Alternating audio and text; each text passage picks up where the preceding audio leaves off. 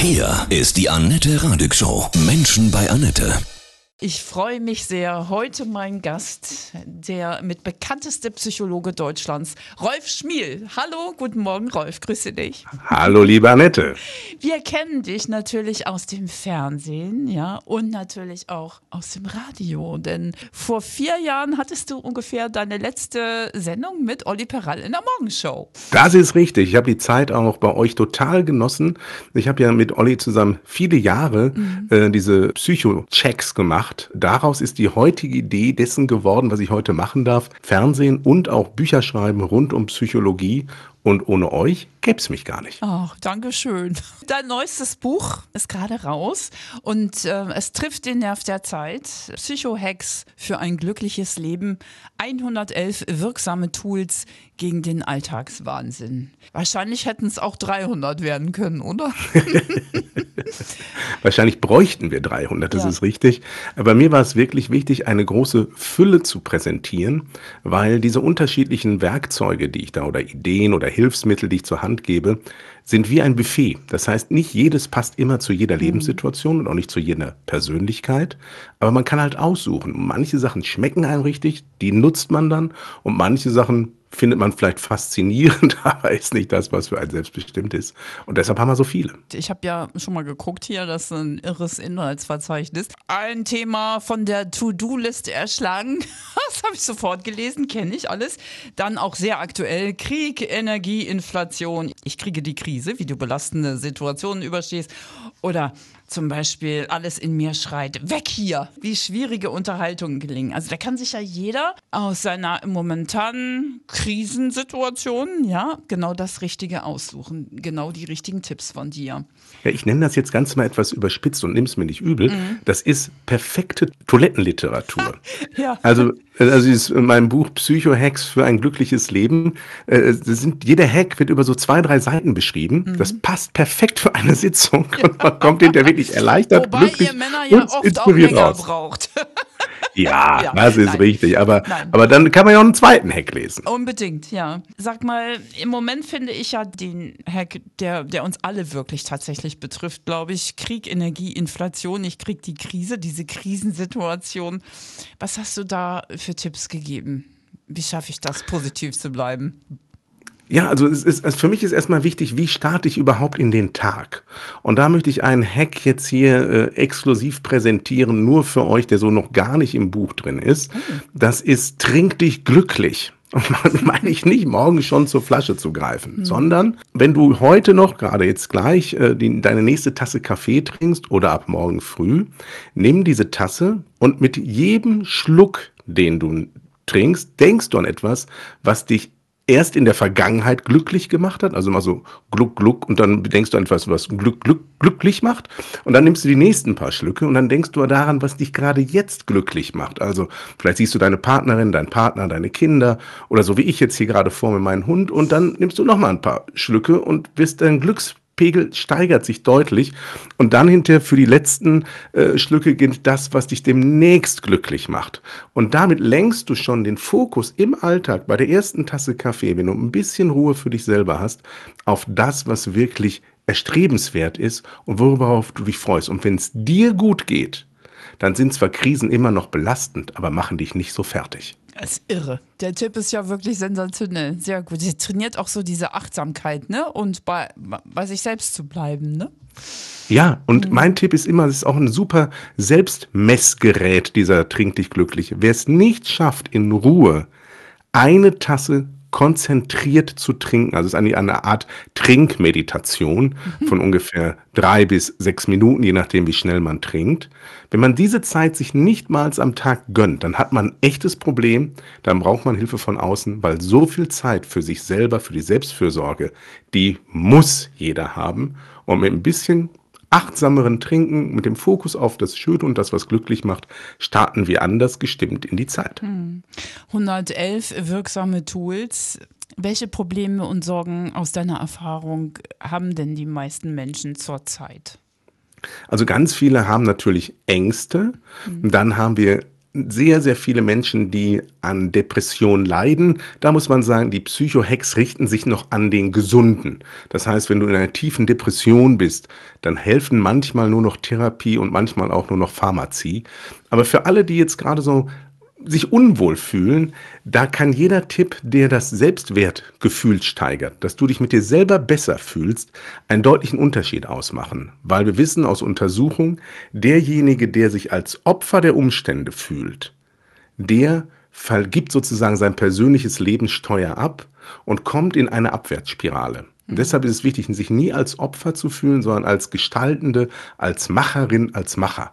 Und dafür gibt es ganz, ganz viele Hacks, die einem helfen, dieses eigenen Wert besser zu spüren und damit zuversichtlicher durch die Zeit zu gehen. Mhm. Hast du persönlich auch einen, einen Lieblingshack, der für dich zum Beispiel immer wichtig ist, Rolf? Also es gibt, es gibt mehrere, es gibt eine Handvoll. Mhm. Äh, äh einer, den kann, will ich nur anreißen, das ist tatsächlich der Wow-Wow-Walk, den man auch ohne Wow-Wow machen kann. ähm, wir haben in einer ganz bitteren Krisenzeit, ich will es nur ganz kurz anschneiden, meine Frau und ich haben zwei Kinder verloren, die bei der Geburt wirklich tot zur Welt gekommen sind. Und das hat vieles in unserem Leben verändert. Und danach hat äh, ja, ist ein Hund in unser Leben gekommen, äh, der so ein bisschen tröstende Funktion hatte. Und ich kann sagen, in den darauf noch folgenden Krisen, meine Mutter ist dann an Demenz erkrankt, hätte ich nicht diesen Hund an meiner Seite gehabt, der mir dazu beiträgt, dass ich jeden Tag dreimal in der frischen Luft bin, mhm. wäre ich möglicherweise nicht so unbeschadet durch die Zeit hindurchgekommen. Das ist einmal. Und dann gibt's gleich noch meinen absoluten Lieblingspsycho-Hack, der heißt WhatsApp dich selbst und das ist der sozusagen bewährteste, auch von anderen meist getestete und der hat eine Mega-Wirkung. Der geht wie? Der Psychohack WhatsApp dich selbst ist eine witzige Idee. Ähm, ich bin in der Zeit mal in einer Krisenphase da drauf gekommen, mir selber Sprachnachrichten per WhatsApp zu senden. Mhm. Mittlerweile gibt es dafür eine Funktion. Damals musste man auch eine Gruppe gründen. Das heißt, ich habe eine weitere Person dazugenommen, die wieder rausgeschmissen und hatte dann nur noch mich in dieser Gruppe. und immer dann, wenn mir was Gutes gelungen ist, habe ich mich selbst in der dritten Person, also ich habe mich als Rolf angesprochen, dafür gelobt. Ich habe gesagt, Rolf, du hast wirklich heute ein gutes Kapitel geschrieben. Rolf, deine Kunden waren zufrieden. Rolf, diese Herausforderung hast du toll gemeistert. Äh, das hast du selber nicht erwartet, dass es so gut wird. Und das habe ich mit draufgesprochen. Und das hat einen sensationellen mehrfachen Effekt gehabt. Erstens musste ich lernen, wieder mich selbst zu loben. Weil ganz viele haben so im Inneren diesen Glaubenssatz, Selbstlob stinkt, das stimmt aber nicht, sondern es tut wirklich gut. Lob dich selber für Dinge, die du wirklich gut hinbekommen hast. Das zweite war dann, und das war spannend, als es mir dann schlechter ging, habe ich mir diese ganzen Sprachnachrichten angehört und habe gemerkt, ey, du bist gar nicht so ein Idiot, so ein Versager. Du kriegst ja wirklich was auf die Kette. Und das dritte ist, und das hat mir eine Teilnehmerin irgendwann verraten, ähm, die eigene Stimme klingt bei, den, bei, bei vielen sehr ähnlich wie der eines Elternteils. Das heißt, wie der von Mama oder vom Papa. Und bei ihr war es so, dass die eigene Stimme sehr ähnlich zu der ihrer Mutter klang.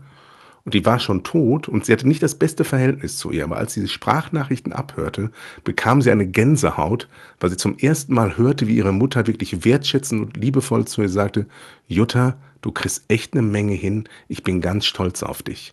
Und das hat bei ihr einen Heilungsprozess ausgelöst, der durch nichts anderes bis vorher möglich war. Wow, das ist ja total berührend das muss ich unbedingt mal ausprobieren. Ich denke, das ist ja auch ein, ein Problem, dass viele wirklich nach Anerkennung und Lob dürsten, nicht? Absolut, absolut. Das Verrückte dabei, Annette, ist ja, die Menschen, die total sich nach Wertschätzung und Anerkennung sehnen, können sich selbst die nicht geben. Hm. Das heißt also, durch bestimmte Prägung und Lebenserfahrung haben die wirklich verlernt, liebevoll mit sich selbst umzugehen.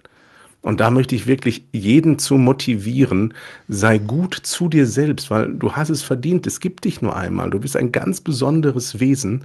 Und das, das hat nichts mit Narzissmus zu tun, wenn man wertschätzend und liebevoll mit sich selber umgeht. Ähm, da gerade die, die da eine Schwierigkeit haben, da sind ganz viele so Psychohacks, kleine Ideen, was man tun kann, was man im Alltag tun kann, damit dieser Selbstwert wieder steigt und man mit sich selber im Reinen mehr ist. weil das verhindert ganz viele leider negative psychische Prozesse, die bis zur Krankheit führen. Auch ein, ein Riesenthema ist natürlich immer Beziehung. Ja, wir müssen reden. Mhm. Dein erster Psycho-Hack, wie man Paargespräche zum Erfolg bringt. Das ist auch extrem wichtig. Also die Grundidee von Psycho-Hacks für ein glückliches Leben in diesem Buch ist ja, sich und andere besser zu verstehen. Weil wenn ich mich besser verstehe und den anderen besser verstehe, kommuniziere ich besser, daraus werden bessere Beziehungen, daraus wird ein Netzwerk, daraus entstehen ganz viele neue Chancen. Und da gibt es einen sehr bemerkenswerten Hack, der klingt erst ein bisschen verrückt, das ist die asiatische Kommunikationskerze, aber die zeigt, mit der führen wir deutlich bessere Paargespräche. Wie geht das? Das hört sich nach Yoga-Übung an. ja. Viele kennen das. Wenn man irgendwie gestresst ist in der Partnerschaft oder mit einem Partner Stress hat, dann kann es schnell passieren, dass man sagt, Schatz, wir müssen reden. Und dann ja. führt man dieses Gespräch zwischen Tür und Angel mhm. und plötzlich explodiert es, weil keiner von beiden sich wirklich auf dieses Gespräch eingestellt hat. Das ist aber anders, wenn man sozusagen auf diese Kommunikationskerze zurückgreift und sagt, hey, wir verabreden uns hier bei uns am Esstisch und machen die Kerze dabei an. Geht auf eine alte asiatische Tradition zurück, wo Paare wirklich so eine Kerze zur Hochzeit geschenkt bekommen. Wow. Und dann trifft man sich bei Kerzenschein und führt dieses Gespräch. Und man merkt sofort, das Stresshormon im Körper wird weniger, weil diese besinnliche, fast schon romantische Atmosphäre tut einfach gut. Und es ist viel schwerer, Vorwürfe zu machen, wenn man sich wohlfühlt. Das ist das mhm. Das Zweite ist, man hat dadurch einen guten Rahmen, man ist aufeinander eingestellt und ist auch bereit, den anderen mehr zuzuhören und kommt deshalb zu besseren Ergebnissen. Und das Dritte, ist man überfordert mit einer Situation, fühlt sich nicht verstanden oder unwohl, darf man die Kerze auspusten, den Raum verlassen, meinetwegen frische Luft holen oder sich kurz erholen ist aber verpflichtet, wieder zurückzukommen, die Kerze anzuzünden und das Gespräch weiterzuführen. Uh, und wenn man das schön. regelmäßig übt, merkt man plötzlich, hey, wir können wirklich gut und besser miteinander reden. Und am besten übt man es nicht in einer Krisenphase, sondern wenn es richtig gut läuft. Und letzter Satz, und ich habe schon viel Feedback bekommen, dass bei dem ein oder anderen Paar diese Atmosphäre dazu beigetragen hat, dass es zu einer besonderen Form der intimen Kommunikation danach noch gekommen ist. Das ist aber eine schöne Geschenkidee zur Hochzeit, so eine Kerze. Ja, und gleich das Buch dazu. Ja, eine Sache von diesen 111 Tipps, ja, ähm, würde ich jetzt gerne doch noch von dir wissen, von der To-Do-Liste erschlagen, ja wie man Aufgaben sortiert und dann die Durchführung schafft, wenn sich alles stapelt. Ja, das, das, das, das sind ja gleich sozusagen drei Klassiker dabei ja. und äh, ich will sie ganz schnell anreißen. Ja. Auf jeden Fall die, die, die, die, die allerwichtigste. Das ist die, die mich schon durch Studium begleitet hat. Ich habe während des Psychologiestudiums in der Lernpsychologie nach möglichst effizienten Lernmethoden gesucht und habe dort den Klassiker die Pomodore-Technik oder auch Tomatentechnik genannt, entdeckt. Und die ist davon ausgegangen, das hat Lernforschung gezeigt und das kann man auch für alle anderen Bereiche des Handelns machen, dass man große Aufgaben in einzelne kleine unterteilt. Also wie isst man einen Elefanten in Scheiben?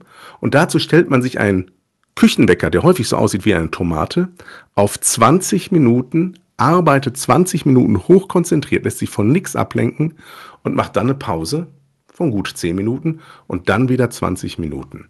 Und ich habe festgestellt, durch dieses hochkonzentrierte 20 Minuten Arbeiten in vielen Stückchen habe ich mich eher dran getraut, als wenn ich dachte, ich muss über eine Stunde arbeiten. Mhm. Und die Ergebnisse waren besser und ich fühlte mich fitter, weil ich zwischendurch mir immer eine kleine Erholung gegönnt habe. Und das ist die eine Technik, die Pomodore-Technik. Dort durch das Zerkleinern der Aufgabe wird sie greifbarer, machbarer und man wird nicht von ihr aufgefressen. Toller Tipp, Wahnsinn. Du hast wirklich so schöne, bunte Formulierungen. Du, du hast was extrem Sonniges, ja auch in deiner Stimme natürlich, aber auch wenn man dich sieht im Fernsehen. Nun könnte man ja gar nicht glauben, du hast ja eben von schweren Schicksalsschlägen erzählt, die dir selbst passiert sind, dass du, du, du bist so ein Optimist. Warst du denn schon immer so oder bist du das im Laufe der Jahre tatsächlich erst geworden? Ich sag mal so, die, die, die, die Laufe der Jahre haben zum den übertriebenen Optimismus fast schon das Blauäugige, die rosarote Brille mir ein bisschen abgenommen, aber die Grundoptimismus bleibt und ich glaube, das hat was mit meiner durchaus gelungenen Erziehung zu tun. Das heißt, meine Eltern haben eine Menge falsch gemacht, wie wir alle als Eltern eine Menge ja. falsch machen. Aber sie haben mir zwei, drei Dinge vermittelt, nämlich tiefe Dankbarkeit fürs Leben.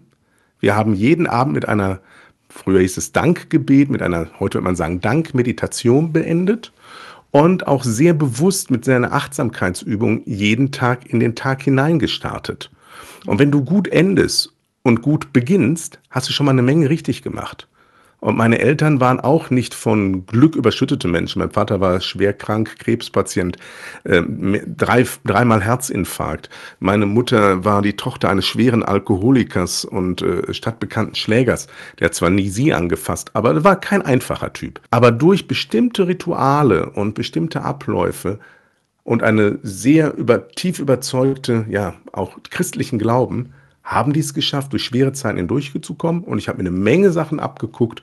Und das nutzt heute, wer mit Liebe und Dankbarkeit durch die Zeit geht dem kann es gar nicht schlecht gehen. Du hast auch diesen Glauben. Ich bin weiterhin tief überzeugt von, von, von der christlichen Lehre, zu 100 Prozent überzeugt, weil das Konzept von äh, Liebe deinen Nächsten wie dich selbst, äh, das ist, hat ja auch was mit sich und andere besser verstehen, sich selbst verstehen. Also mhm. Liebe deinen Nächsten wie dich selbst ist ja auch die Aufforderung, sich selbst zu lieben und aber auch Verständnis für den anderen zu haben, halte ich für eine sensationelle Idee, ich bin in vielen Ausführungen mit dem Bodenpersonal, das wir jetzt aktuell haben, aber völlig unzufrieden. Ja. Und was da teilweise passiert, ist leider eine Perversion der Grund- und eigentlichen Lehre. Mhm. Aber die christlichen Grundprinzipien, das Prinzip der Liebe, das Prinzip der Vergebung, das Prinzip der Dankbarkeit halte ich für universell und immer noch gültig. Und ich habe sie in meinem Leben tief eingebaut. Hast du so einen Spruch, der dich wirklich auch schon den, das ganze Leben lang begleitet? Vielleicht auch von deinen Eltern, von deinen Großeltern? Nee, der ist eigentlich erst später in mein Leben hineingekommen, als unser Junge sehr klein war und ich selber sehr zu hadern hatte, weil gerade kurz nach seiner Geburt äh, war ich mit einem Unternehmen, was ich damals hatte, ein Trainingsinstitut, von sehr erfolgreich wirklich, habe ich echt eine Bruchlandung hingelegt und hatte plötzlich einen riesigen Berg Schulden und war kurz vor der Insolvenz. Also es war nicht schön. Und dort haben wir immer eine Sendung geguckt und es hieß Der Mondbär. Und da gab es in dieser Zeichentrickserie so einen Hasen, der hat immer gesagt, es gibt für alles immer eine Lösung. Und diese Grundhaltung habe ich mir wirklich aus dieser Krisenzeit mitgenommen sich nicht von den Belastungen erschlagen zu lassen, sondern immer die innere Sicherheit zu haben. Es gibt immer eine Lösung. Und manchmal sieht die Lösung nicht so aus, wie wir sie haben wollen, mhm. aber es gibt eine. Und solange man diese innere Einstellung hat, ich bin kein Opfer, sondern ich kann gestalten, gehe ich viel souveräner auf Herausforderungen zu. Rolf, ich danke dir von Herzen und ich wünsche dir unglaublichen Erfolg für dein neues Buch Psychohacks für ein glückliches Leben. 111 wirksame Tools gegen den Alltagswahnsinn. Alles Liebe, Rolf Schmiel. Danke, gerne, Annette.